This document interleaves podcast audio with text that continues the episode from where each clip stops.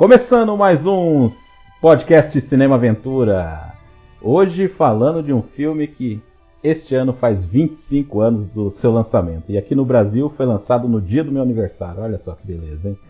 Eu estou falando de Braveheart, ou Coração Valente. Só o filme dirigido por Mel Gibson. Só falando que o podcast Cinema Aventura fala dos aspectos do, mais interessantes dos filmes mais emocionantes já feitos. E aí, nesse, nesse programa aí. Ah, antes eu vou falar sobre um, aqueles pequenos. Aqueles pequenos recados.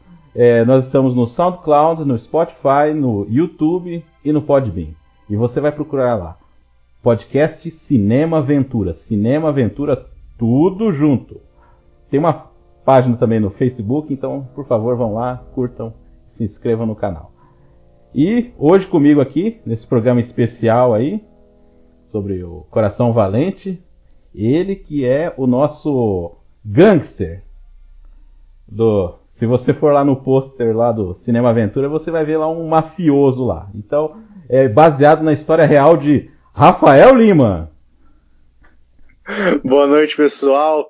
Boa noite, Marcos. Boa noite, Bruno. Estamos aí há 25 anos, junto com o Coração Valente aí, tentando ser valente a cada dia que se passa. E ele que proporcionou várias coisas aí do Cinema Aventura. O Cinema Aventura tá aí por causa dele também, viu? Ele que é o nosso outro lá que tá lá também, baseado na vida dele.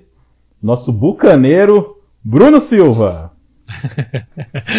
Fala, Lobo. Aqui é. Nem sei o que, que significa, cara. Tô é um pirata, pô. Pirata. Hã? Pirata. Pirata. Bucaneiro pirata. É pirata. Eu cometi um ato de pirataria ontem, que eu baixei o Coração Valente para assistir, para falar aqui. Oxe. Quer dizer, esse... eu comprei, comprei. Não, esse eu tenho DVD, esse eu tenho DVD. Então é isso aí.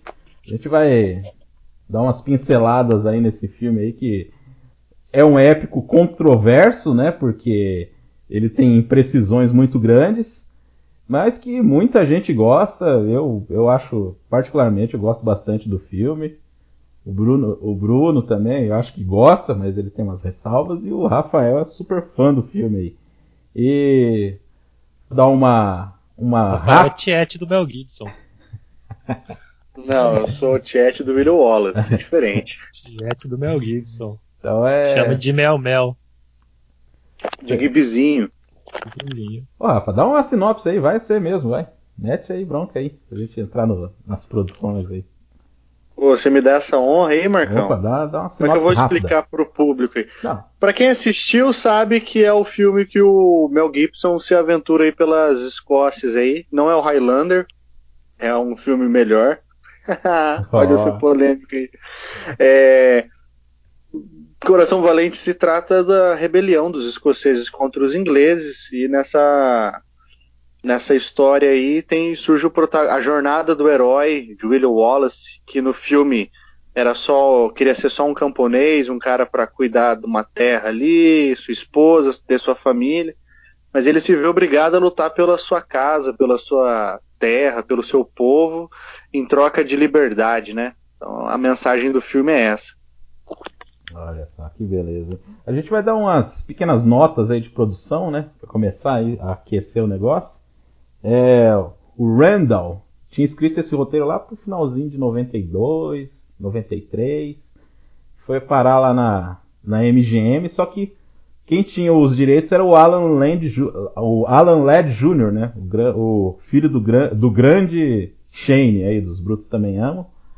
E ele estava saindo da MGM e pegou uns roteiros lá e acabou pegando esse daí com ele, levou com ele. Só que ficou meio que no limbo aí o negócio, né? Eu não sei se vocês sabem mais ou menos a história aí. Aí fica meio à deriva. Acabou parando lá nas mãos do Mel Gibson, ele se interessou pela história. Só que a princípio ele só ia dirigir. E só que a Warner ia fazer, ia financiar o filme se ele fizesse outro Máquina Mortífera. E aí ele não queria saber naquela época, ele não queria mais saber do Máquina Mortífera, acabou indo com a sua própria produtora, a Icon, né? e batendo de porta em porta, a Paramount entrou no meio da, da conversa e aí acabou nas mãos da, da Fox. Quem ia fazer o William Wallace é o Jason Patrick, alguém lembra dele? Não lembro desse cara. Ué, ele fez tá o. Vivo ainda? Hã? Tá vivo, tá vivo ainda?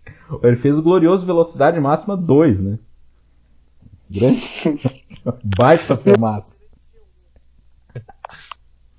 Porque assim, o pessoal queria um cara conhecido para fazer o William Wallace e aí ele acabou assumindo meio que contrariado, mas enfim, eu acho que ele fez a, a melhor escolha no final das contas ali. O Mel Gibson assumiu o papel contrariado? É, meio, assim, ele queria outro cara, porque ele já tava meio saturado ali do que ele tava fazendo. Ele tava querendo mesmo partir pra direção, cara. É o segundo filme dele, então o cara ainda tava com aquele frescor, assim, de ser diretor e tal. O primeiro filme dele até deu certo, que é o, o Homem Sem Face, não sei se vocês assistiram, é um filme bem legal, assim. É um drama, não tem nada a ver de épico. Cara, eu não conseguiria imaginar o William Wallace melhor que o Mel Gibson. Que esse filme envelhece igual vinho, sabe? E eu não consigo, olhando assim na, na cartela de atores que tinha naquela época lá para fazer um William Wallace, cara. Poxa. É que o Mel Gibson entrega um cara convincente, né? O, o sotaque escocês dele é bom. Ele aplica, ele aplicou bem, toda a aparência dele, o, ele convence, cara. O cara convenceu bem, não dá para imaginar outra pessoa no papel. É, o, o que eu acho esquisito é que dois anos depois ele fez o Máquina Mortífera 4, né? É só um detalhe, né? Tipo, ele. Ah, não vou, e aí. Business, business.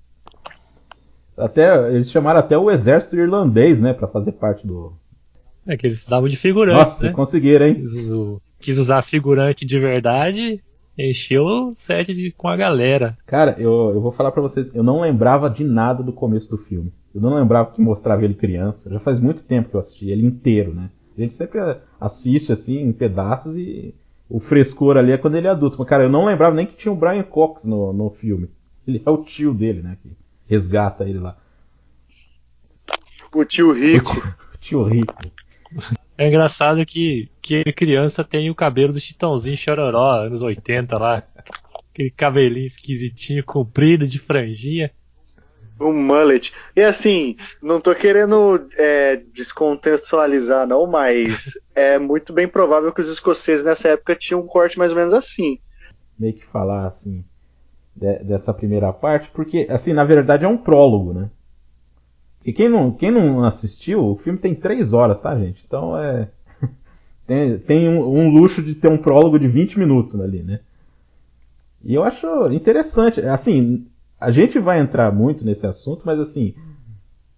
Basicamente, muita coisa ali não aconteceu, né? Eu acho que o, o filme ele tem um roteiro bem esquemático, assim, né? Ele é bem assim.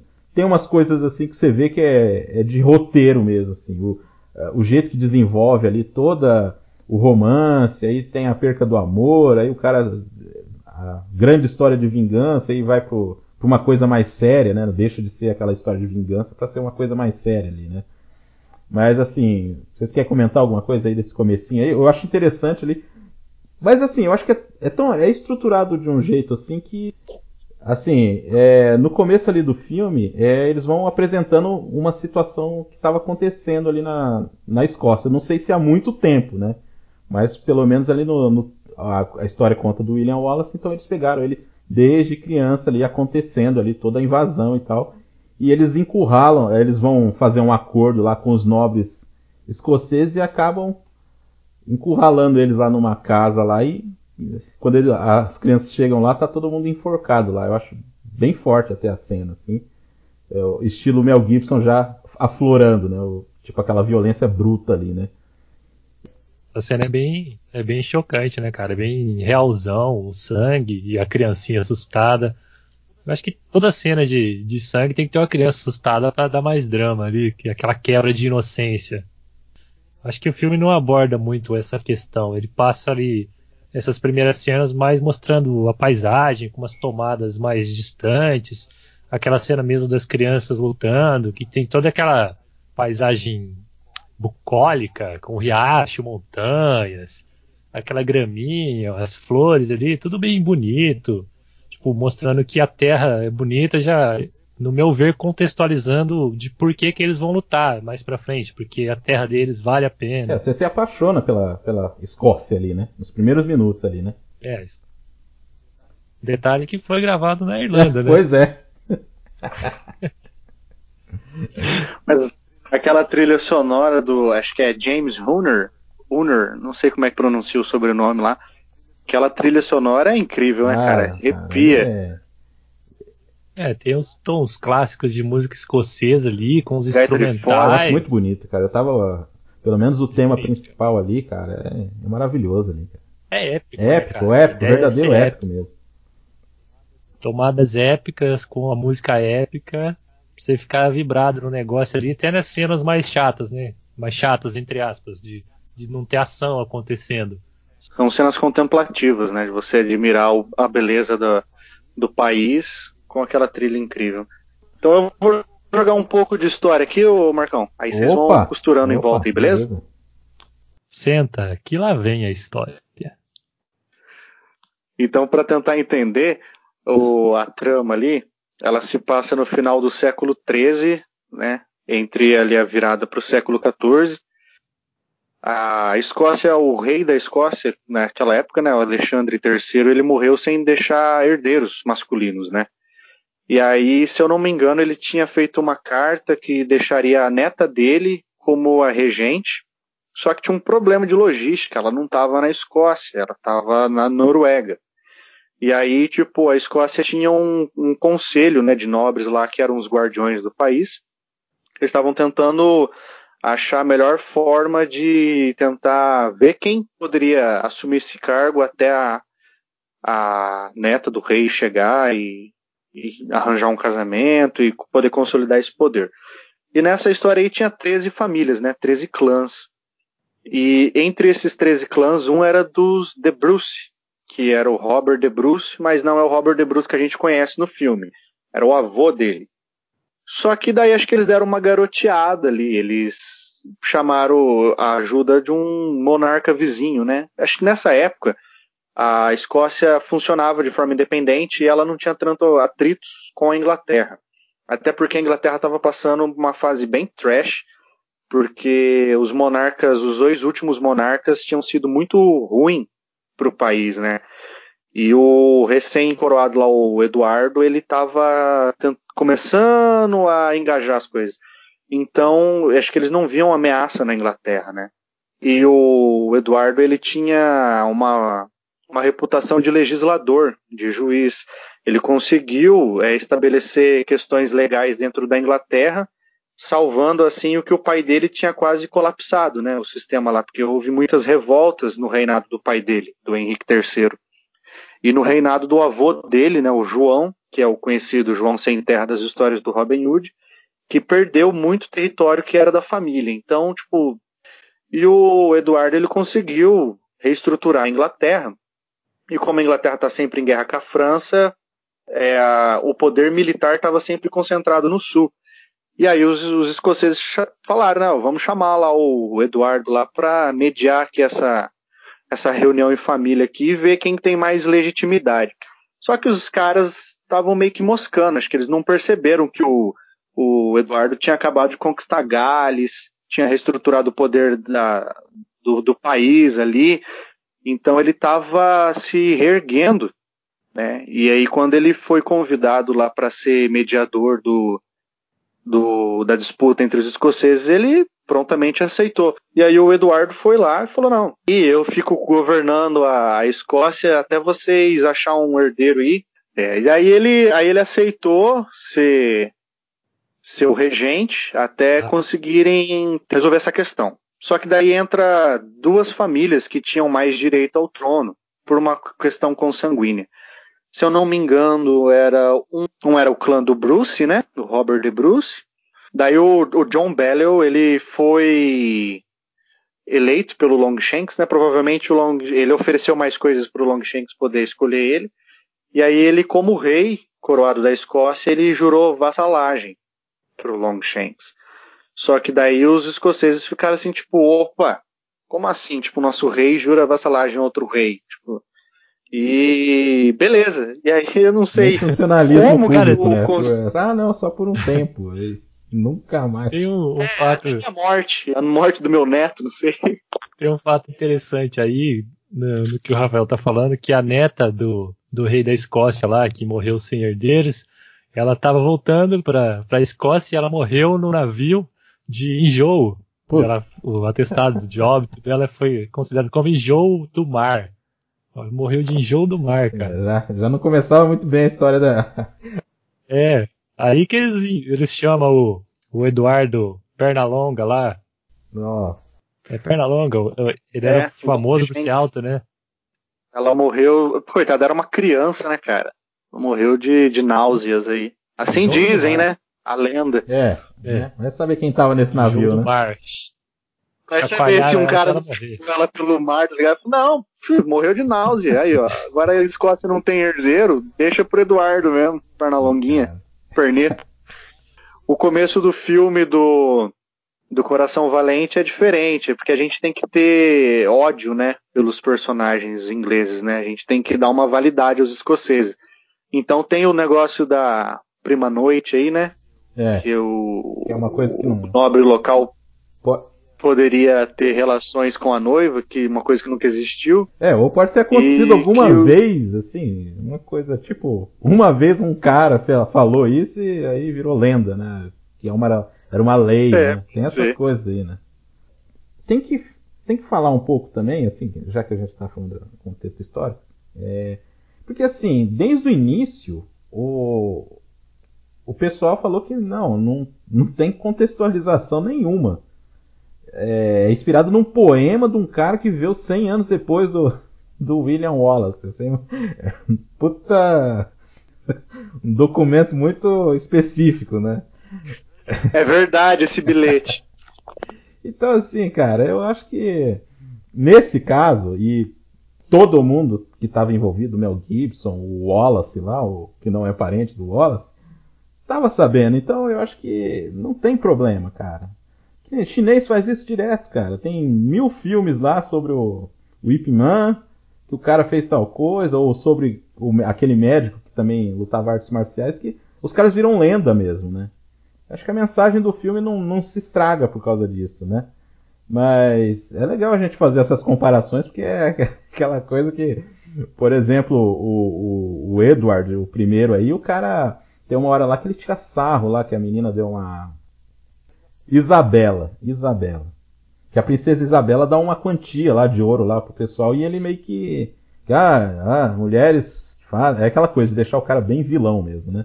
Mas dizem que ele era filantropo também, né? Então não, não fica uma coisa. É, é que nem você falou, é para ficar com raiva mesmo do, de todo mundo lá que é, que é inglês lá.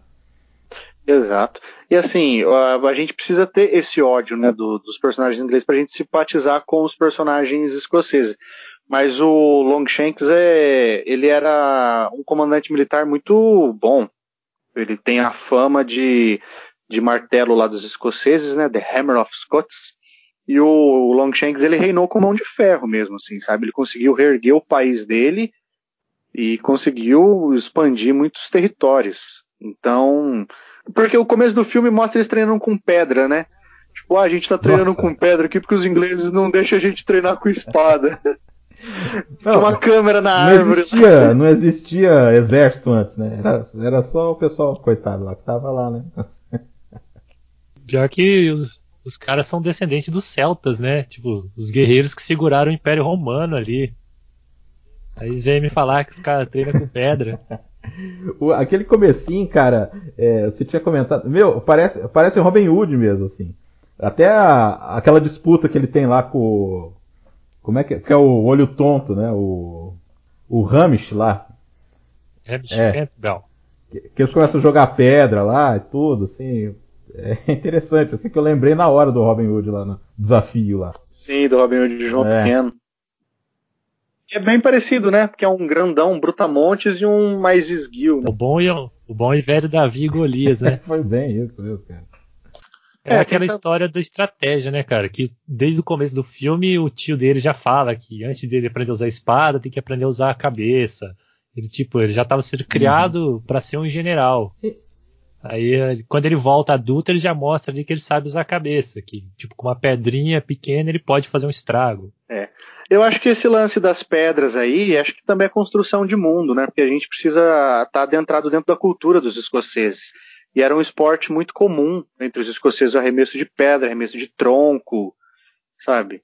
Então, o começo do filme mesmo, ele é para te apresentar o mundo do William Wallace, tipo, o que acontece ali em volta, né? Quem são os personagens que compõem esse, essa casa dele aí, que uma hora ele vai ser forçado a perder para ele poder entrar na jornada, né? Então tem, tem isso aí, tem os caras tocando gaita de folha à noite, escondido, porque foi banido, uma parada que, tipo, não existiu. Né, o banimento do, da gaita de folha. Na, na época do... O fiscal do, da quarentena que baniu gaita de folha. Não sei se é a gaita de folha ou é o, o kilt, a sainha, mas uma das coisas ainda não existia. Eu acho que tudo naquele filme não existia. A gente vai começar a estragar o espectador aí, mas os escoceses eles não usavam kilt nessa época do Willie Wallace, calça. O kilt ele surgiu no século XVI como cultura dos escoceses para utilizarem. E eles também não pintavam o rosto. Pô. Mas eu achei, tipo, isso sensacional que o Mel Gibson colocou no filme aí. Eu acho que é, tipo, construção de signo de personagem, sabe? Tipo, você olha para pro Kilt e você lembra do Coração Valente, você lembra sim, do William Wallace. Você olha pra cara pintada de azul, você vai saber que é o William Wallace, cara. Que é o Mel Gibson, é do filme dele. Então, essa é uma construção de signo aí pro, pra imagem muito boa. Tipo, eu achei genial. E tem todo um lance de amedrontar mesmo o inimigo, né? Você vê, acho que numa cena tem um personagem que sonha é, com o William Wallace cavalgando entre a chama.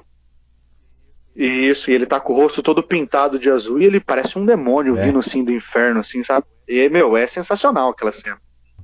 É aquele negócio de adaptar o, um personagem, um mito, pro imaginário contemporâneo, né? Que, tipo, ele era famoso já na, na Escócia ali, mas o, o Ocidente aqui não conhecia. Eles adaptam ele, traz mais essa questão do, do discurso de liberdade, do patriotismo, que é um negócio bem forte para os americanos, e puxa isso para o contexto do William Wallace para para dar contexto, né? Pra, ah, eu quero falar uma coisa sobre patriotismo, cara. Não faz. Tipo, eu entendo, eu também gosto do meu país e tá, eu entendo a pegada, mas não faz muito sentido você ter orgulho de ter nascido num lugar, sendo que é totalmente aleatório o seu nascimento. Tipo, ninguém escolhe onde nasce, você simplesmente nasce ali. Esse lance do, do patriotismo medieval aí, se eu não me engano, o, os ingleses, desde a conquista normanda lá de 1066, eles não tinham tanto assim essa autenticidade, assim, tipo, ah, eu sou inglês, porque a aristocracia toda quase foi reformulada e eles eram tipo daí franceses e tal, né? eles eram os normandos lá.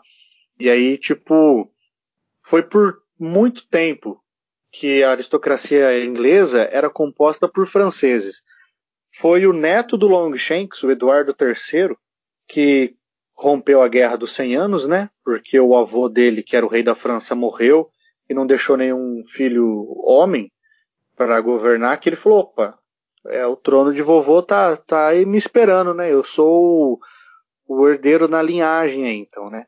E foi esse lance entre a Inglaterra e a contra a França que meio que surgiu aí a identidade patriota que daí eles, os ingleses pararam de falar franceses na aristocracia, né, e começaram a falar inglês, que o Eduardo impôs isso, e aí eles meio que tiveram daí o, o a bandeira lá da Cruz de São Jorge como um símbolo inglês, né, uma coisa assim, tipo, ó, nós ingleses somos da Cruz de São Jorge, não sei o que, nós falamos inglês e nós somos os cavaleiros que fazem.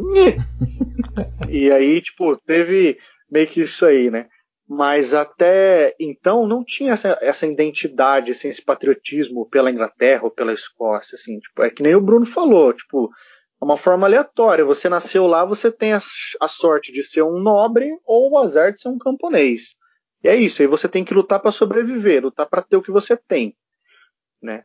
E é, é meio que isso aí. Eu acho que assim, cara, esse filme tem muito mérito do Mel Gibson mesmo, cara. Porque assim, se fosse outro cara dirigir, assim, um cara comum, né? Não ia rolar, cara. Essas coisas que a gente tá falando, cara, é mérito dele mesmo. De escolher a música e tudo, né? E eu acho essa primeira parte, cara, muito fluida, assim. Não, não, não fica chato. Você tá ali vendo o romancinho dele. Aí ele brigando lá com o cara lá que ele acha que o cara vai dar uma bronca porque ele tá saindo com a filha dele, mas na verdade ele tava chamando pra guerra, né? Aí precisou acontecer. E, só que assim, tem aquelas coisas romantizadas de um jeito assim, por exemplo, o filme é, é cruel em vários aspectos, né? Várias cenas assim. Só que, por exemplo, na morte dela não, não, não, não é mostrado. Assim, é, fica num, o close no rosto dela, assim, mas é, é só cortado, assim, né? É só, tem uma sugestão de que tá cortando. Mas ela né? também. Ela também é uma personagem bem mal aproveitada, né, cara? Tipo, ela não tem um desenvolvimento. Ela aparece ali como um ponto de, de mudança no É, roteiro. a Pra donzela, né? dar uma motivação inicial pro personagem. Tipo, ela não, não tem um desenvolvimento igual. Acho que o único personagem que tem realmente um desenvolvimento ali é o próprio William Wallace e talvez O Robert De Bruce, o, cara. o Rei Não, Edward. mas eu acho que o Robert De Bruce, a jornada dele é legal no filme. Porque aquele lance do pai parece que é uma coisa assim meio. Na verdade, o cara tá conflitando ele. O problema é que você não vê a amizade dos dois para depois chegar lá e. E nossa. É, É, tipo assim, fazer uma diferença, outro, né? entendeu? De, de trai- Você não vê assim tanto a amizade dos dois pra, pra ter aquela ruptura pro cara ficar, tipo, culpado muito tempo, entendeu? Eu acho que esse é o problema, mas a gente vai, vai chegar lá. Rolou uma relação, uma relação tipo Obi-Wan, Kenobi e Anakin Skywalker ali. Faltou um bromance. É, é. Romance. Mas assim, falando do romance do filme no começo, eu acho, meu, sensacional. Você se apaixona pela, pela Ela é esposa muito do bonita. William Wallace. Ela é muito bonita, ela é muito fofa, muito, tipo assim. Mano, eles se casam de noite, cara, debaixo de uma árvore, com aquela trilha sonora bonita que te faz chorar, tá ligado? É uma cena assim que você fala, pô, pô, Mel Gibson, agora eu sei porque você topou fazer esse filme, cara. É, o elenco feminino muito bem escolhido, né? O- E, e como é que era o William Wallace na, na realidade? É, Em vez de ser um camponês, então. Então, ele já era da nobreza, né? Ele já era cavaleiro. né? O filme, quando começa, se eu não me engano, começa em 1280. Ele não era criança, igual apresenta. Ele já era tipo um adolescente quase adulto já. E ele não era tipo filho de camponês com terra, né? Camponês que tinha fazenda. Ele já era mesmo de uma família nobre, não era muito alto, era baixo, mas era nobre. Ele foi, assim que o pai dele morreu, ele foi levado mesmo para a França e depois para a Itália, onde ele foi criado pelos tios dele, se eu não me engano, para ser um padre. Por isso que ele sabe falar latim. E ele é, foi, ele foi muito estudado, assim, sabe? Ele era culto, ele era um cara que manjava, tipo, do francês, do latim, do italiano, e depois ele volta. Aí há um, um história de passarinho, né, que talvez ele tenha atuado como mercenário inglês antes de começar as revoluções escocesas, que foi onde ele aprendeu mesmo combates com, com armas e estratégias, esse tipo de coisa. É, o Wallace ele era mesmo um cara que dava trabalho ali para os ingleses. Ele era um cara meio revolto já. E aí um- uma vez ele foi preso, né, por ser um desordeiro, digamos assim. E ele levou, ele fez um levante e matou o xerife, né, que cuidava daquela ocupação ali do, do- da cidade ali. E aí com isso ele conseguiu juntar os clãs que estavam em volta ali para começarem pequenas incursões em em cidades inglesas ali na fronteira. Porque diferente do filme, os ingleses eles não ocupavam a Escócia. Eles não, não, não ficavam lá, os guardinhas lá, sabe? Fazendo ronda. Não, eles, eles, tipo assim, alguns nobres tinham herdado terra e governavam essas terras e tal. E aí os, os- o Wallace consegue fazer um levante para levar uma galera para fazer as que era chamada de chevauché, que é quando você devasta a terra do inimigo, né? Ele começou a fazer essas in- incursões aí nos, nas terras escocesas que estavam sob domínio inglês aí. Mas é só para dar o início aí do para contextualizar essas revoltas que ele, ele recebe a ajuda de um cara que vai ser importante, que se chama Andrew Mowbray, que foi o, digamos assim, o cara que tinha um recurso para dar para o William Wallace conseguir fazer o começo das revoltas aí. É, depois disso aí tem a, a morte da. Da Marion, Não, não é Marion. que foi adaptada para Maureen. Murray. Eu acho, inter... eu acho legal ali a, a investida deles ali, é bem, bem legal assim a, a cinematografia ali, cara. É, os caras. É, é, aquela coisa selvagem ali, os caras vão, sabe, atacando e vai matando. E o, o cara lá da primeira noite lá, o cara ficou meio. meio com medo ali dos caras ali, porque tem uma hora assim que fica um cerco assim, só fica ele e um outro cara lá. Aí o cara já. Ali já é apresentado então também o pai do. Assim, um pouco antes no casamento lá, que, da primeira noite lá, foi apresentado um personagem que eu assim, acho interessante, que é o pai lá do. Do Hamish lá. Ah, Aquele é Highlander, né, cara? Porque eu, é, já no começo do filme, nessa cena aí, ele já leva uma flechada no peito, né? Já sai louco pra matar os caras, né? Esse cara é muito animal. E é um veião, cara. Isso que é interessante, assim. É tipo. É pra mostrar ali que os caras são foda, né? E o cara já leva uma flechada no peito.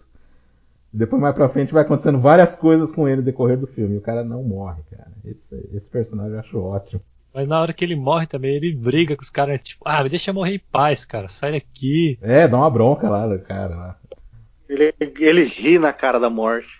Eu não, eu não lembro depois. Ah, tá. E eu acho que o se encerra também com o casamento lá do Eduardo II. Né, o glorioso Eduardo II que virou peça do, do Shakespeare. E aí? Quer falar um pouquinho do. Que ele, ele era bem afeminado, né? As más línguas falavam que ele gostava mais de estar na floresta nos bosques caçando com o melhor amigo dele do que fazer qualquer outra coisa, né? E esse casamento aí, ele acontece mesmo, né? O Henrique ele casa com a filha do rei da França, mas não nessa época. A filha do, do rei da França ela vai para a Inglaterra em 1304.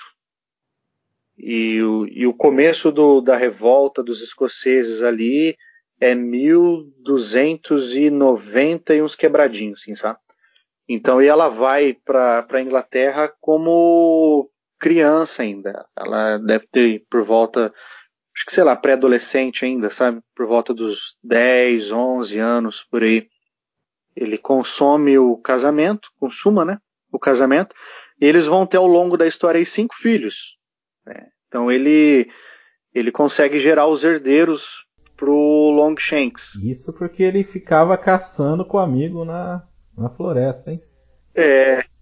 Isso que ele curtia caçar com o amigo da floresta. E assim, e ainda que a, a Isabela, ela dá um jeito de sumir com esse cara. Não é igual no filme que o Longshanks hum. empurra ele da janela lá da torre lá. É a Isabela que trama. Com o amante dela, eles tramam um plano para poder se livrar desse maluco aí que ficava nas costas do. literalmente nas costas do Henrique II. Depois da revolta ali, que eles tomam a cidade, ele, que ele começa a ganhar fama, né? Eles vão tomando outros pontos, que daí o, o rei fica sabendo e deixa o filho encarregado de, de tomar conta dessa rebelião, de, de conter.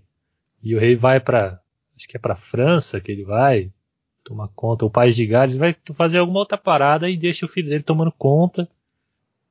E o, nisso o William Wallace vai ganhando fama. São cenas mais, mais rápidas até a gente chegar naquela batalha mais épica do filme, né? Que tem. E tem o discurso, aquele discurso maravilhoso lá, cara.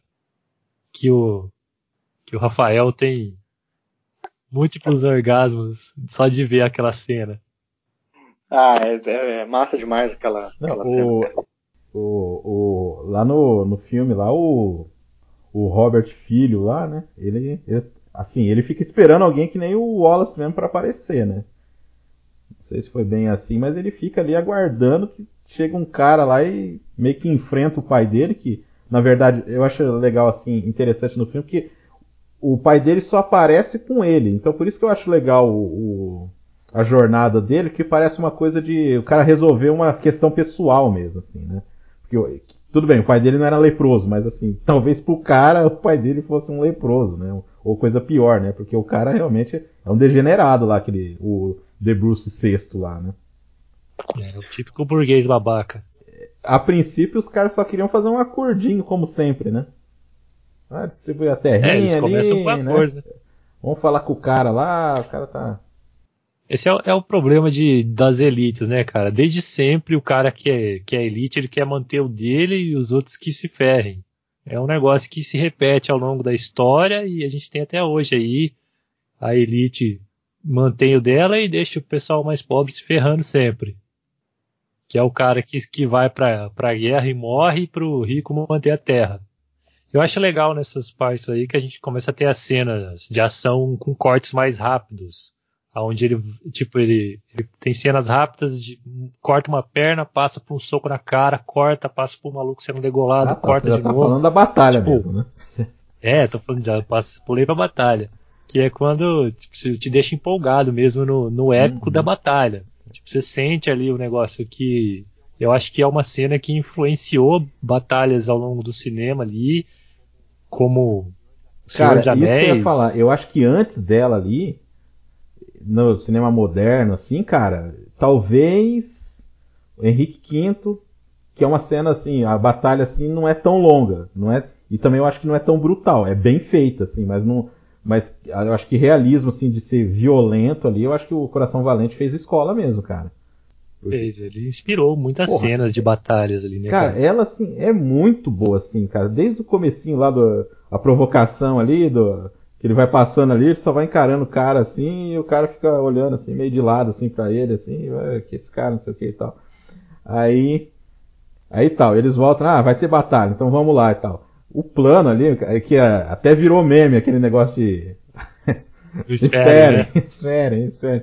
Cara, é muito bem dirigido, assim, cara, porque você sente a, a tensão crescendo ali, cara.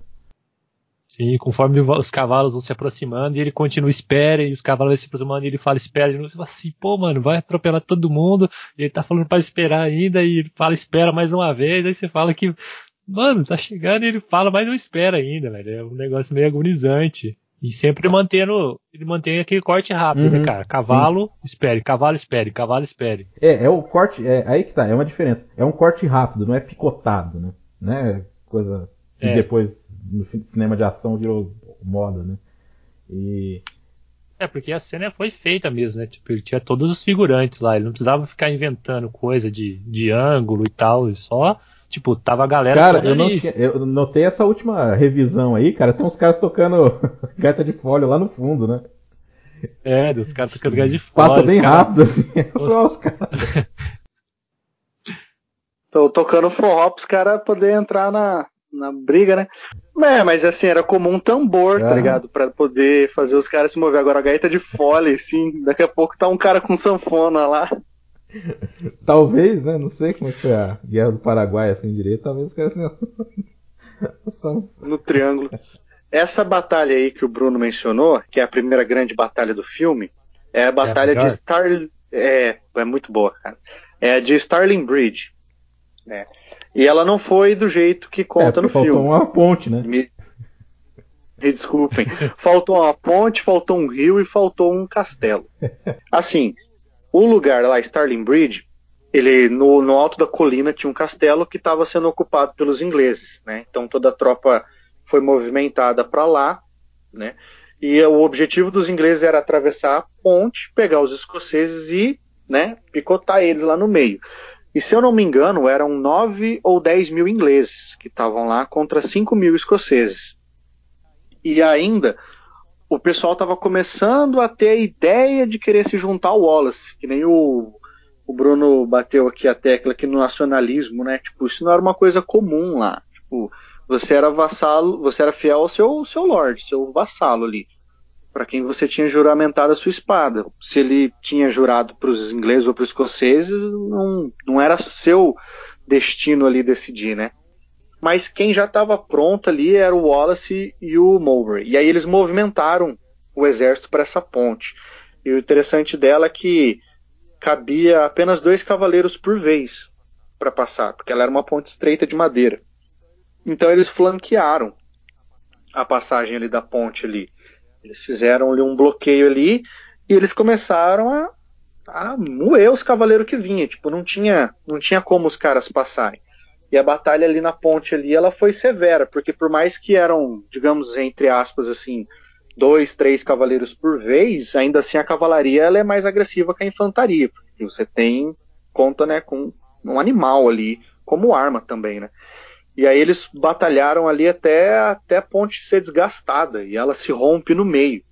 E aí o, uma galera ali dos ingleses que já tinham morrido pela batalha, outra galera morre quando cai no rio, e outra galera recua para o castelo de volta ali de Starling porque não conseguia mais passar a ponte ali.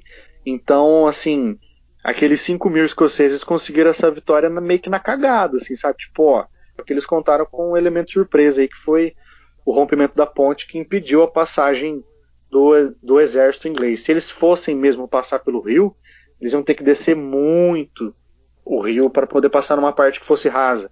Então eles iam perder muito tempo, porque daí os escoceses iam meter o pé, né? embora. Então eles recuaram para o castelo e os escoceses conseguiram fazer essa guarnição, digamos assim. Meio que foi essa foi a batalha de Starling Bridge ali. Mas o William Wallace ele é condecorado guardião da Escócia daí. No filme ele é, é ele é cavaleiro. feito cavaleiro, uhum. né? Mas na realidade ele já era um cavaleiro e aí ele é nomeado guardião da Escócia da batalha do filme, o que eu mais gosto é o discurso do Mel Gibson, cara. Eu, eu quero acreditar que o William Wallace tenha feito aquele discurso na realidade, só que falado assim, tipo, eles podem tentar tirar nossas vidas, mas nunca vão tirar nossa liberdade. Tipo, protejam a ponte. Esse era o, o complemento, sabe? Faltou. Eles podem até tirar nossa vida, mas nunca vão tirar nossa ponte. É, não deixa os caras passar. Nossa, cara. Cara, eu, eu, esse discurso é muito bom, cara. Que eu até tava comentando com vocês em off aqui, que foi. Quando eu assisti ontem, foi a primeira vez que eu vi ser útil o, as minhas aulas de análise de discurso na faculdade. Que eu nunca tinha usado ainda. Quando ele começa falando, né, filhos da Escócia, eu sou o William Wallace, ele já puxa ali dois, dois negócios do, da análise do discurso, que é o a, a reputação, que é o quem era o William Wallace, que ele já era famoso, tipo, para mostrar que quem que era, dar uma autoridade ao discurso e o Filhos da Pátria para um apelo para emoção dos caras, né? Tipo, Filhos da Escócia, eu sou o William Wallace. Ele já começa, ele fala quem ele é e apela para a emoção dos caras como filhos da Escócia, tipo, irmãos de, de uma mesma terra. É bonito ele, ele puxar com isso, mas daí o cara ainda ainda duvida, é, né? que ele é não o... é o William Wallace, é, você, você não, não é tem bola de fogo. É, ele dá uma zoada nisso aí, né? Que ele... E ele usa um outro elemento ali que, tipo, você consegue prender atenção, que é o humor, né, cara? Ele, ele puxa, ele responde na mesma altura e, e eleva um pouco o tom do, do, debate ali, quando ele fala que ele, se ele fosse o Veloz, ele matava centenas de homens e soltava bola de fogo e raios pela bunda. Tipo, ele faz uma piada ali, a galera toda ri e ele mantém a atenção dos caras.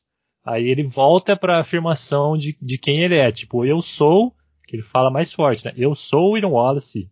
E ele, aí ele puxa mais pro, pro patriotismo de novo, aquele apelo à emoção. Eu vejo um exército inteiro de homens do meu país aqui para derrotar a tirania. Aí ele coloca um inimigo na cena. Ele colocou ali a, a tirania, não, não, é nem os ingleses, é a tirania, que é um, um inimigo maior do que qualquer tipo de povo, é, é um, um ideal, um arquétipo, sei lá. Aí ele, ele começa a puxar de novo para a liberdade, que é o sonho arquétipo do William Wallace. Que a liberdade tipo, é um sonho meio que inalcançável, mas é um sonho, ainda é um sonho que praticamente todo mundo tem. Aí ele puxa para isso. Vocês vieram lutar como homens livres e homens livres que são. Que vocês farão com essa liberdade? Vocês lutarão? Tipo, ele põe os caras em xeque. Aí um, um outro soldado manda, né? Tipo, contra isso, nós, nós não viveremos, nós fugiremos. Aí que ele entra no, novamente no, na questão da, da liberdade de escolha. Sim, lutem e vocês poderão morrer. Fujam e vocês viverão, pelo menos por enquanto. E quando estiverem morrendo em suas camas, muitos anos depois, vocês almejarão negociar todos os dias de hoje até aquele dia, pela chance, pela chance apenas uma chance de voltar aqui e dizer aos nossos inimigos que eles podem tirar nossas vidas, mas jamais tirarão nossa liberdade. Oh, Rafael esse, esse é o momento decisivo do cara, né? Tipo, cara, ele colocou ali. Tem um pouquinho de Henrique V aí no meio aí também, viu? Sim, o é. Bruno recitando esse texto, eu já fiquei arrepiado, imagina, cara. Imagina o Mel Gibson perto de você. É incrível, ali, cara. Falando no meu ouvidinho assim, Freedom. e o Mel Gibson em cima do cavalo, naquele sotaque escocês dele, e o Rafael pira. Mas é tipo, esse negócio de, só pra eu finalizar, cara. Isso, a minha palestra, a, a, minha palestrinha do, minha palestrinha de discurso, que ele coloca aí em dois minutos de fala, cara. O renome do orador, o apelo emocional, coloca humor, ele coloca repetição, que ele fala várias vezes, principalmente sobre liberdade. Ele tem palavras precisas, tem os contrapontos e ele encerra de um jeito marcante. Tipo, tem todos os pontos de um discurso perfeito ali que o cara faz em dois minutos. Tipo, nesse momento a gente, a gente tem que pagar um pau pro, pro Mel Gibson pelo, pela atuação, mas tem que pagar um pau também pro Wendell Wallace por ter escrito um texto assim, cara, porque paguei um pau legal eternamente, cara. E pro William Wallace, que viveu esse texto, né? Esperamos. É, é, conhecido que eles, eles usaram poucos cavalos, né? Ali na batalha quase cavalo todo mecânico ali, né? Só na, nos planos geral, assim, que eles, que eles colocaram cavalos, né? Mas que o Mel Gibson também odiava montar cavalo, né? É, a gente tava falando lá do, do Campbell lá, que, que mais uma perca que ele tem lá, né? Primeiro um pulmão, depois agora uma mão, né? Eu gosto da, das amputações do filme, que é igual o sabre de luz. Tipo, cortou a perna, nem sangrou, cara. Tipo, ficou de boa ali. Ah, da perna, né? É verdade, cara. Eu fiquei prestando atenção nessa parte da perna aí que. Pô, velho. Acho que na, na hora que. Jedi, cortou, cauterizou. Não, cara, eu acho que na hora que mata lá o comandante lá do, do ataque lá, eu acho que também não tem sangue, ou tem? Não, não tem. Corta a cabeça dele lá.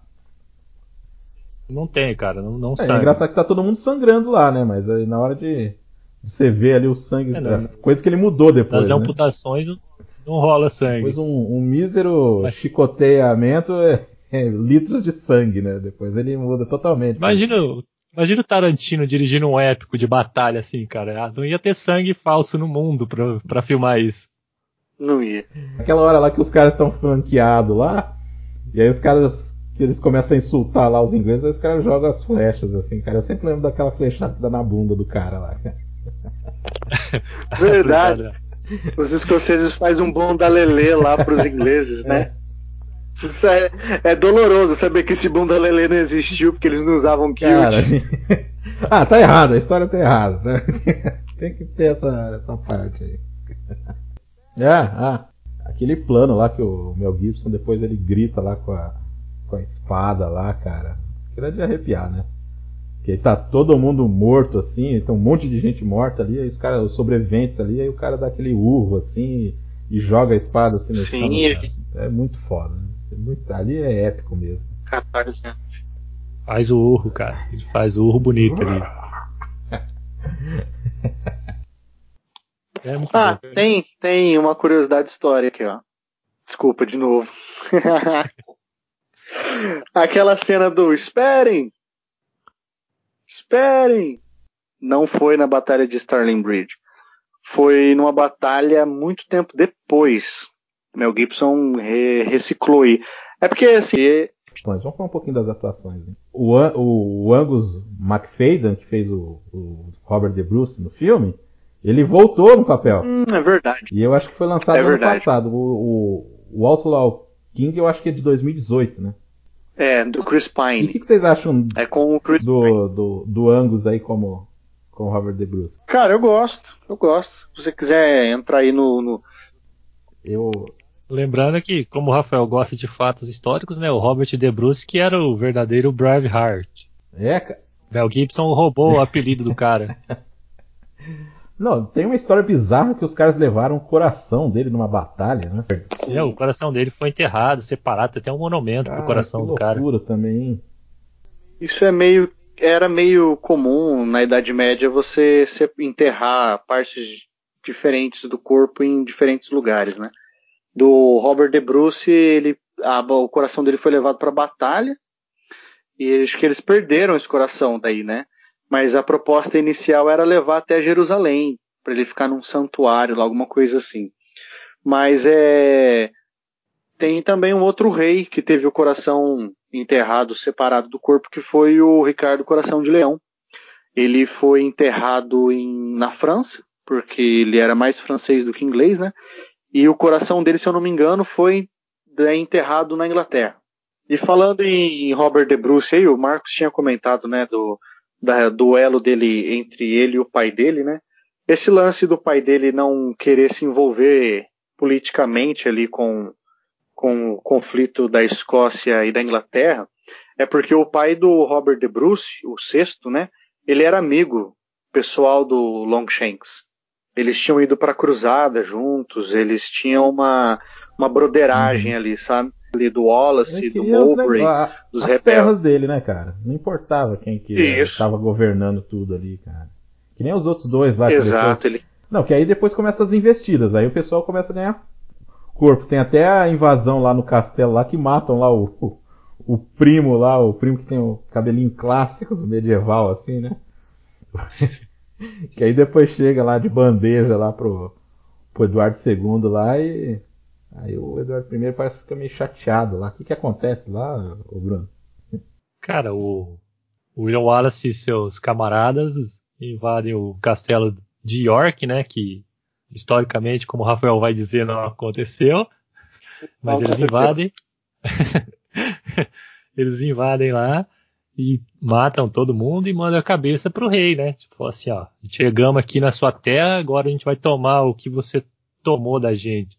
A gente vai se vingar. É. Bom e velho, aquele recado bonito que você manda. Uma caixa com a cabeça de alguém.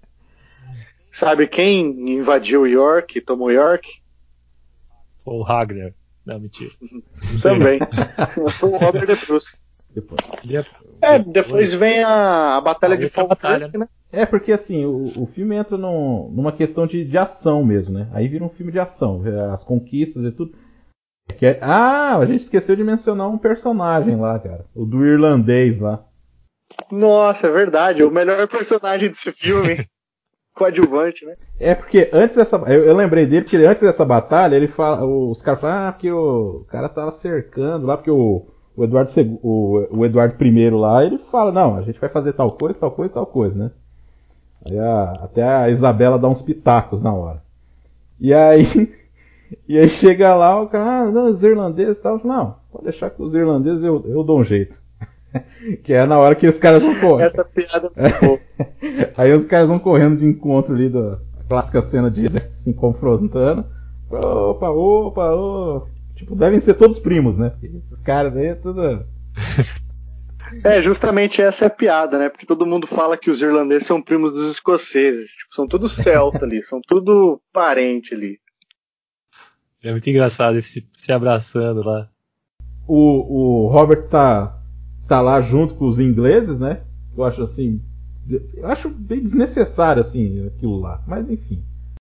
A reação do, do Robert De Bruce gritando quando o Mel Gibson tira o elmo dele e a cara de desolado do William Wallace. É, é, é, é, é legal. É aquilo tinha que ser estudo, tinha que fazer tipo um quadro dos dois, da cara do Robert De Bruce gritando e da cara do, do William Wallace desamparado. Assim, Nossa, tipo, o cara tá derrotado, né? Porque, porque ele já tinha sido traído, né? Aquilo foi uma facada. Né, o, os outros dois lá, os caras vazaram na hora que era para fazer o ataque final ali contra os ingleses ali, os caras vazaram, né? Os caras falaram, ah, não, a gente já tem as nossas terras, né? O que eles queriam fazer anteriormente, eles fizeram ali, né? Burguês safado, sempre terra, cara. Eu acho legal nessa cena do Robert De Bruce com o William Wallace, cara, que o Robert De Bruce fica igual a criança quando faz uma coisa muito ruim e fala: "Mãe, você tá brava?" Aí a mãe fala: "Não, eu tô decepcionada." Tipo, ele fica Nossa. com aquele, tipo, a criança que decepcionou a mãe, ele fica com aquela cara. Putz. É exatamente isso, cara. O irlandês chega lá e consegue salvar ainda o, o William lá. Aí depois. Pra ter mais uma hora de filme. Então. Só pra ter mais uma hora de filme.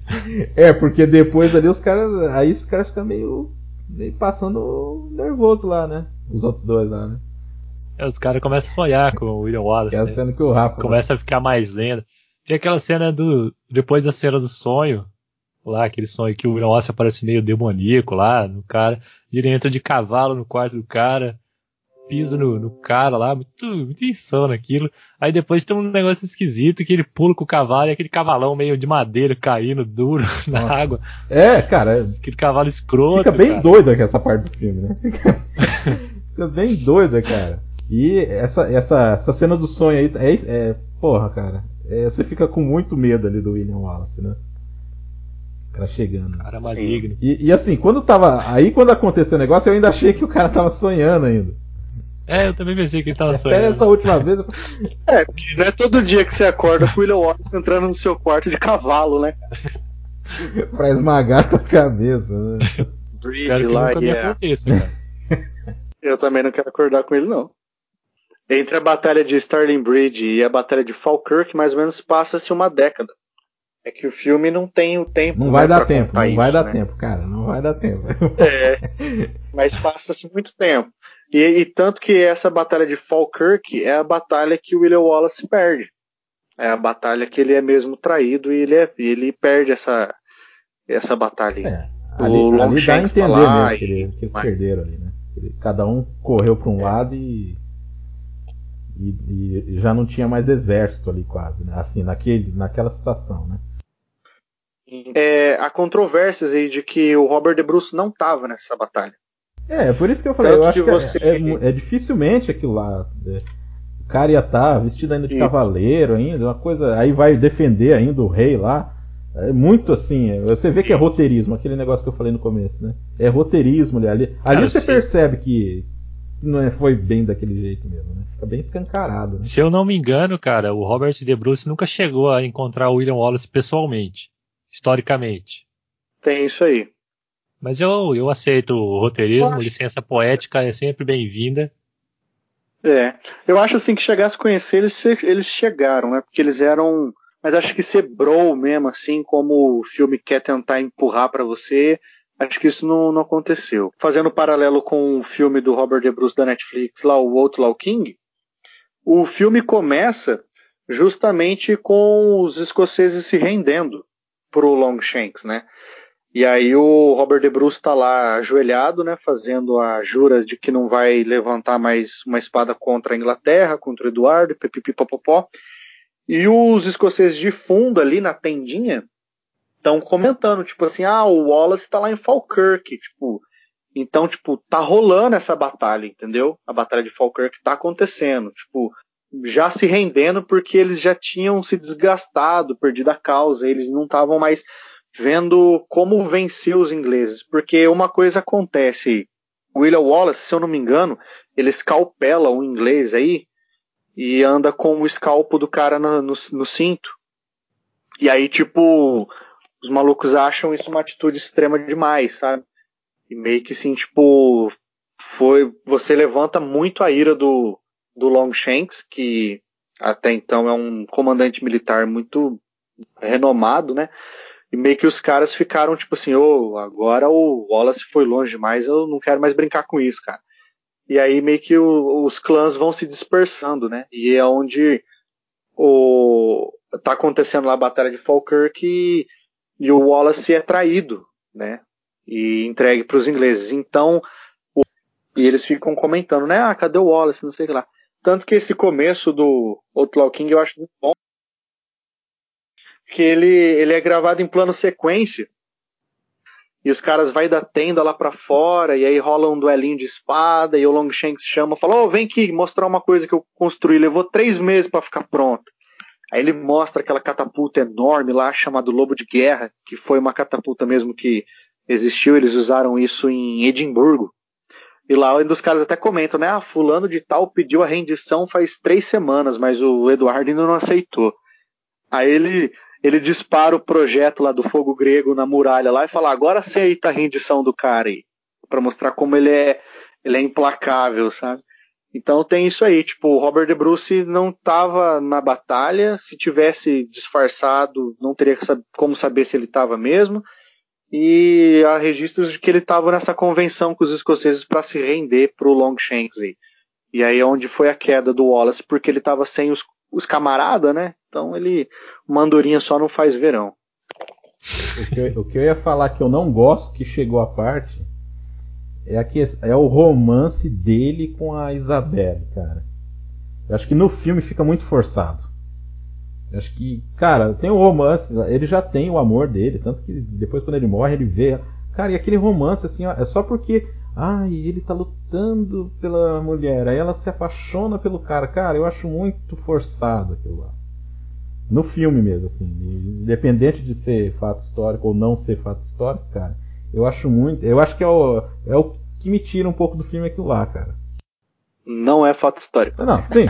É óbvio, óbvio que não é. Mas é, eu também acho forçadão, porque tem já o romance dele do começo do filme, né? Que já é bonito por si só. E é uma parada que ele, ele vê ela mais de uma vez no filme, né? Tipo, ela é o. Ela é a luz do fim do túnel dele. Tipo, toda vez que ele precisa lembrar do porquê que ele tá lutando, ele vê a imagem dela e fala, não, é por ela que eu tô lutando, sabe? Então já tem esse romance aí, não precisava mesmo dele com a Isabel. É, a luta pela liberdade é só pro soldado só, cara. Ele tava lutando por causa da mulher. Mó migué aquele discurso dele, então. Isso é tudo mentira, né? Tudo mentira aquele discurso. Canalha. Uma coisa que eu gosto da, da princesa, cara, a relação dela com o William Wallace realmente é mal feita e não faz muito sentido. Mas eu gosto quando ela fala né, no leito de morte do rei lá, que o filho dele nunca vai ter um herdeiro, tipo, dá aquela pisada no, no calo é, do maluco a pisada é legal. Né? Mais uma corrigindo um fato histórico aí, o Longshanks morre depois do Wallace. Dois anos depois, né? É. E assim, cara, a gente chegou já na parte do Wallace aí, e meu, a, a morte dele foi muito brutal, cara. Ele foi, tipo, mesmo enforcado e foi esquartejado. E aí a cabeça dele foi mandado para Londres e os outros pedaços dele foi mandado para outras partes da, da ilha da Britânia lá. Tanto que no Outlaw King tem uma referência legal, né? Que os caras estão na praça e falam, ah, o Wallace chegou, o Wallace chegou. Chegou. Aí vai chegou todo mundo na praça lá e é, tá o braço do cara pendurado lá no poste, cara. O pessoal tipo, fica chateado aquela Isso hora. foi o que fez o. É, isso foi o que fez o, a galera se revoltar, né? Fala, não. A gente não vai, não vai baixar oh. a cabeça pros caras que fizeram isso com o nosso é. herói, tá ligado? A gente vai se rebelar. É. Robert De Bruce, salva a gente! É legal que né, nessa cena aí, cara, quando ele tá indo naquela carruagem pra, pra tortura, a galera começa a jogar umas frutas lá e joga um tomate que nem existia lá na região. Um tomate. Ah, mas pô, Aquele né? Básico. Pô, pô, meu, como é que. é foda também, né? Vai ver o que tinha lá no, no dia lá que eles foram filmar lá. Tem tomate. Ah, ah, ninguém vai perceber que não vai que não tinha tomate aquela. Nem existe Serão, tomate. Né, Fez um sacolão. Ah, eu queria falar da cena que ele é capturado, cara. É, você vê no, no, no Robert lá que o cara ele tava acreditando que ia ter um acordo lá e de repente os caras, ele vê assim, ele tenta falar alguma coisa, mas aí já, eu acho legal assim a cena, acho emocionante. Aí ele solta de novo a cara de, de menino que decepcionou a mãe. É, mas aí ele não tinha culpa, né? Nesse caso ele, ah, foi sem querer. Ah, mas assim, pô, você tá no seu castelo, você vai receber o seu amigo para fazer uma reunião e do nada surge tipo um monte de soldadinho de uniformezinho, inglês ainda. Tipo, ah, mano, aquela surpresa, cara. Pô, podia ter caprichado mais, hein? Putz, é. É, sei, aí o terceiro ato é basicamente isso, né, cara? É a captura dele e, as torturas ali, que eu acho assim, cara, é fabuloso também, cara. Que nem vocês estavam falando da entrada, cara. Já, já começa aquela. Já, já fica meio, pô, né? Porque assim, ele tem que. Ele tem que confessar lá que como é que é? Ele tem que admitir, né? O, o rei. Clemência, é, né? pedir clemência pro rei, admitir que, que, ele é o rei mesmo. É legal que no julgamento o cara fala, ah, você, você, você é o traidor aqui, não sei o que e tal. Ele falou assim, mas como eu sou traidor, eu nunca, nunca jurei nada pro cara, né? Ele, eu gosto muito desse final, cara, que ele volta pro, pro cara que é, ele é torturado pelos seus algozes lá, ele sofre, mas ele nunca desiste do, do sonho dele de, de liberdade. E ele tem até uma. Ele ser amarrado ali a uma cruz naquela versão final, que uma representação de, de um Cristo que se sacrificou pela liberdade de muitos. Que é uma, uma liberdade, mais uma liberdade de roteiro ali para contextualizar melhor o personagem como um herói. Um herói de muitos, o, o herói da liberdade, um mito religioso, uma lenda. Que é o que, que no filme deixa a entendido, né, que ele vai inspirar uma nova revolução que vai levar à liberdade da Escócia. Que somente um, um grande mito, uma grande lenda pode inspirar tal coisa. Um mártir, né? Mártir. É. Não, e assim, e a construção pro, pro grão finale ali é muito boa, né, cara? Porque ele tá sendo torturado ali, o pessoal tá tá ali é, na plateia, você vê que tem uns amigos dele mocado ali, né? Falando assim, vai, pede misericórdia, pede misericórdia, não sei o que lá. Tá a expectativa ali, o, viscerado, o Perneta né, tá é, na janela. Ele é viscerado, cara. É. Não, e, e aí vai indo, vai indo, a música vai, vai ficando baixa e tal. Aí até que alguém solta lá, ah, pede. Uma mulher lá, eu acho que. Que ela fala assim, ah, pede misericórdia. Aí todo mundo já começa o burburinho ali, né, cara? Aí ele solta no É a hora que o né? público comeia. A hora que o público começa a mudar de ideia, né? Tava todo mundo empolgado com a tortura. E aí a galera vê que ele não vai morrer por aquele ideal e o pessoal começa a ficar com dó dele. Fala assim, não, pede clemência, cara, pede clemência. O pessoal começa a sentir um pouco da, da dor dele. É. Tipo, naquele momento ali, antes de, de ele soltar o, o Liberdade, ele começa já a, ser, a se tornar mais uma, uma lenda. E é um plano bonito, cara, porque aí a mulher dele passa assim, vai focando assim a mulher dele, assim, passando no meio da, da multidão e vai pro rosto dele ali. E ali. E aí Sim. já. Aí o, o cara que tava liderando ali a, a execução ali, o cara, tipo. O cara também fala, ah, mata o cara logo. Vai ser assim mesmo. Assim. Então, então, o Perneta tá na janela do castelo lá, tipo, moribundo, assim, tipo, oh, será que ele vai pedir clemência? E todo mundo ele vai, vai, pede misericórdia. E o cara fala assim: o prisioneiro quer falar uma palavra. E ele solta aquele berro de liberdade que ah. é, é marcante, cara. Aquilo é incrível, velho.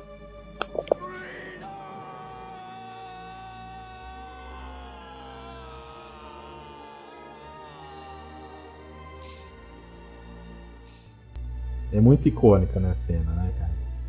Acho que dificilmente alguém vai fazer uma cena igual aquela lá, né? Desse, dessa questão de liberdade aí, cara. Aí tem aquela cena, a cena do Machado também é bonita, né, cara? Que acompanha o Machado é, subindo. E aí lá. a música tá estourando, né? Nessa hora a, a trilha tá, tá estourando. estourando. lá e bem suave ali, o Machado caindo ali. E, aí... e ele vai olhando o fantasma é, da mulher ali e começa começa a sorrir. Se o filme fosse uma porcaria, cara, essa cena já ia salvar tudo, cara. Que é muito foda. É muito foda. É Aí foda. cai o, o, pano, o paninho lá do casamento. O paninho cai do casamento lá e corta lá pros caras já na, na trincheira, lá, lá na, no campo de batalha ali, que também eu acho bem legal essa, esse corte, assim, quando cai assim, cai já estão os caras lá preparados, você fala, o negócio não acabou. É por causa do desse paninho de casamento aí, do casamento do Wallace com a Marion nas árvores lá, tipo, que eu queria casar debaixo de uma árvore, tá ligado? Na beira de um riacho. Uma parada assim, tipo, com os brothers de Kilt tocando gaita de fole. na, na Irlanda ou na Escócia? Na Escócia, mano, Highlander. o Robert De Bruce lá tentando motivar os caras a lutar, né? Que é legal também. É legal. Isso. Ah, cara, e Aquele último plano, não é o último plano, o último plano é os caras correndo pra câmera, né? Mas aquele plano lá do, do, do Brandon Glanson lá jogando a espada do, do William Wallace, assim, cara, assim, que é a câmera meio baixa, assim, e ele jogando, assim, cara, pô, é muito bonito aquilo lá, cara. E aí a, no final ela finca ali e os caras correm pra batalha. Cara.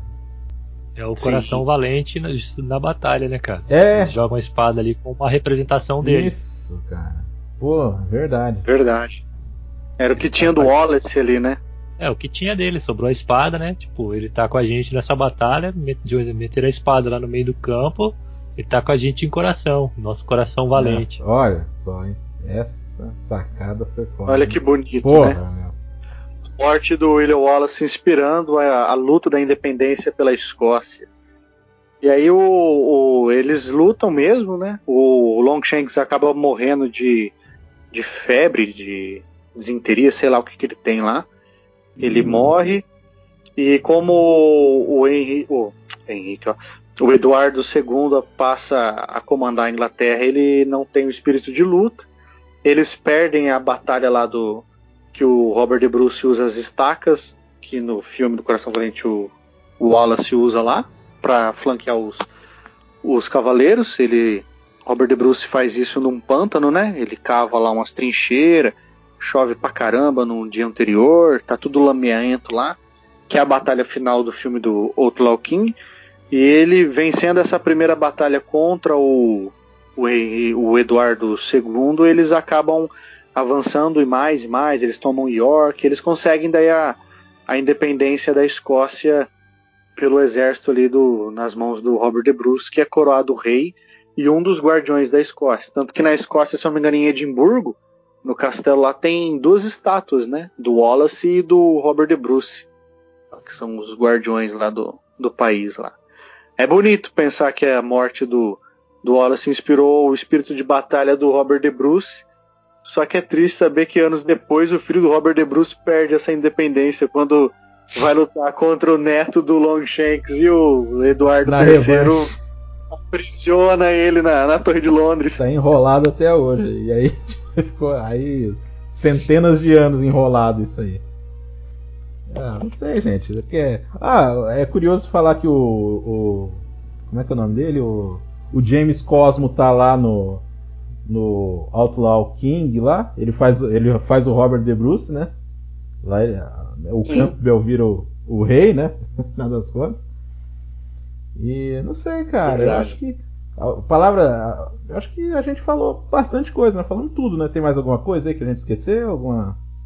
Vocês querem dar uma pincelada final aí do, do filme? Bruno? Bom filme, bom filme. Só isso?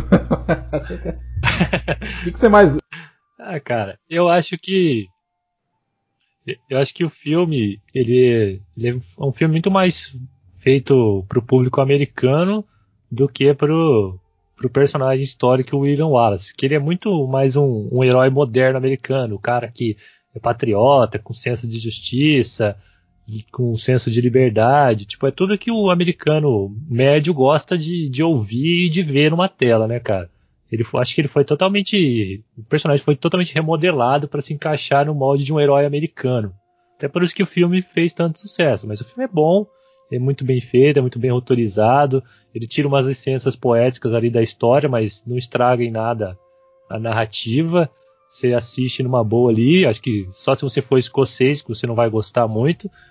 Para mim é um filme incrível, cara, sem, sem defeitos. Pô, eu gosto pra caramba do filme. Eu acho assim, que tudo, o filme ele vai apesar bem de tudo. Apesar de todos os pesares aí, né? Não, tem que tirar o chapéu aí pro Mel Gibson que conseguiu condensar todos esses 50 anos aí de guerra aí, cara para contar em três horas aí, porque é muita coisa, cara. É muito personagem, é muito conflito envolvido. Ele conseguiu extrair as melhores partes, adaptar, né, os melhores acontecimentos ali e fazer o show, tá ligado? Então, parabéns aí, o Mel Gibson, que mas assim, desde a fotografia, cara, da, da, paisagem, da trilha sonora. O fotógrafo, ele é muito foda. Sim, meu, é da, da trilha sonora, da fotografia, das cenas de batalha, de ação. Pô, o filme de 95, que nem o Marcão falou, tipo, antes disso, o que que tinha? Tinha o Henrique V, o Excalibur. Que não é focado né? nas batalhas, né? Na verdade é só na fantasia. É, o Robin mesmo, Hood né? do. O Robin Hood do. Kevin Costner. Tipo, não tinha tanta coisa assim, sabe? E ele chegou e inovou. Tem duas cenas de batalha grande, violenta, extensa, muito bem feita, cara. Tipo, te empolga, sabe? Tipo, meu, é um, um showzaço. É um, é um... Show, Rogério. Show. Show. É isso, galera. A gente tá encerrando aí. Da minha parte, eu acho que é um, é um ótimo épico. Tem esses problemas todos de, é, de ser impreciso, mas, por exemplo, o Apocalipse eu adoro também. Então, é, é, bom É, então, o Mel Gibson, assim, um, pelo menos na parte da direção, é um cara, assim, muito bom. E, pô, adoro o filme, adoro o filme, adoro o filme. Muito pela trilha sonora também. É, Sofia Marceau, linda. Ah, e é isso, gente. Eu acho que quem não assistiu tem que assistir. E quem já assistiu se delicia, cara, porque é inesquecível mesmo. Então é isso, gente. Falou, Bruno. Até a próxima, hein? Falou, Lobo. Até a próxima. Rafael, valeu. Valeu, galera. Vocês podem tirar nossos downloads, mas não podem tirar o nosso podcast. Isso aí, gente. Valeu. Um abraço.